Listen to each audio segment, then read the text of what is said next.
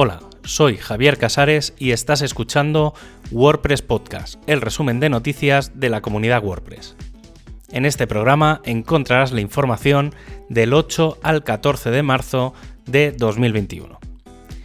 Aunque justo la semana pasada apareció WordPress 5.7, Esperanza, el desarrollo de WordPress 5.8 está en marcha y aunque su fecha de lanzamiento original era el 8 de junio, por ahora se habla de julio como primera fecha de lanzamiento, lo que da un mínimo de cuatro semanas más en su desarrollo y lanzamiento. Y es que se ha definido lo que será el plan para WordPress 5.8 y que parece que va a ser el de lanzar dos versiones anuales, y en esta línea, este 2021, tendremos dos versiones más. La de julio, que será la 5.8, y una en diciembre, que sería la 5.9, lo que nos dará que en 2022 tengamos muy probablemente una primera en junio y la segunda en diciembre. Y el foco para esta 5.8 va a ser la integración de la primera versión completa del Full Site Editing. ¿Y cuál va a ser la decisión de si entrará o no? Pues tendremos que esperar a abril para saber si hay un prototipo del proyecto y ahí se decidirá si el editor completo estará en pocos meses o a finales de año. El equipo de Core ha explicado algunos de los cambios que se están tomando para los paquetes publicados en el NPM, su uso y los ciclos de publicación. El grupo del editor sigue trabajando en Gutenberg y centrado en el nuevo sistema de widgets y de navegación, aunque también con mejoras en la interfaz y estilos, añadir nuevos bloques y trabajando en el query block. También se ha lanzado una nueva organización de los contenidos del Block Editor Handbook, el documento donde está todo lo que se ha de saber de la creación y gestión de bloques.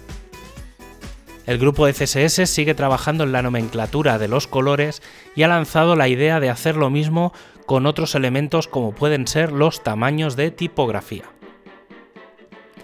El equipo de test sigue haciendo pruebas con el Full Site Editing. En esta ocasión nos proponen la construcción de una página de error, la habitual de error 404. Esta sería la tercera gran prueba dentro del proyecto. Además, han puesto a disposición los resultados de la primera prueba, que era la de crear una página de inicio.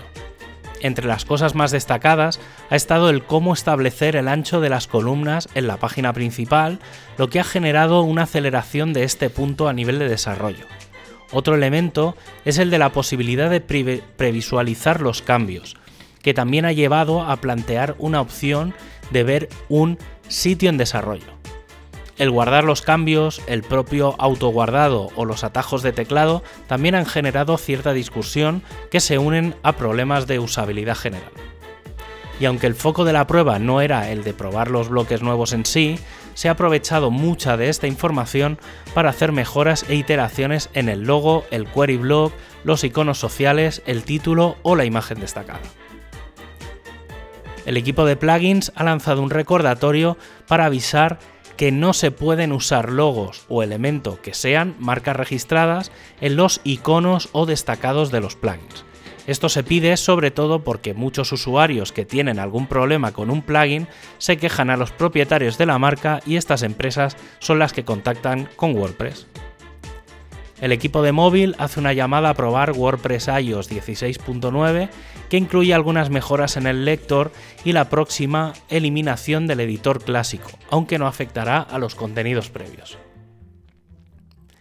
El equipo de Meta ha pedido a los que publican en wordpress.org hacer algunas pruebas para el nuevo sistema de sustitución de entradas, sobre todo aquellas que van a actualizarse en una fecha futura. El objetivo es que si tienes, por ejemplo, una entrada que habla de WordPress 5.7 y quieres sustituirla en un futuro por una de WordPress 5.8, que puedas programar su sustitución. El equipo de comunidad, en su línea de transparencia, ha publicado la situación financiera de la Fundación WordPress en lo que hace referencia a los eventos.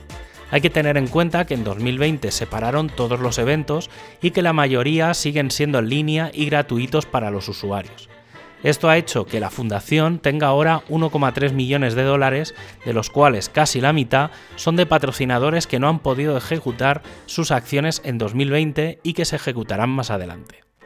Además, hay otros gastos como 220.000 dólares anuales de Mita.com y algo más de 300.000 dólares de gastos relacionados con las cancelaciones de eventos pasados, principalmente la WordCamp Todo esto ha hecho que actualmente se tome un nivel conservador en cuanto a gastos para este 2021. En la comunidad español se ha lanzado una primera versión del Participa, unos formularios en los que aquellos que quieran pueden proponer ideas o artículos para el blog de WordPress. Esto va acompañado a la continua mejora de la sección de Colabora, en la que están las fichas de todos los equipos de la comunidad WordPress en español. Además, se ha publicado la entrada sobre WordPress 5.7 y un pequeño tutorial de cómo pasar de HTTP a HTTPS, que es una de las nuevas funcionalidades de esta versión. Y como despedida, puedes revisar los enlaces y los contenidos comentados desde wppodcast.es y suscribirte desde tu plataforma de podcast preferida. Un abrazo y hasta el próximo programa.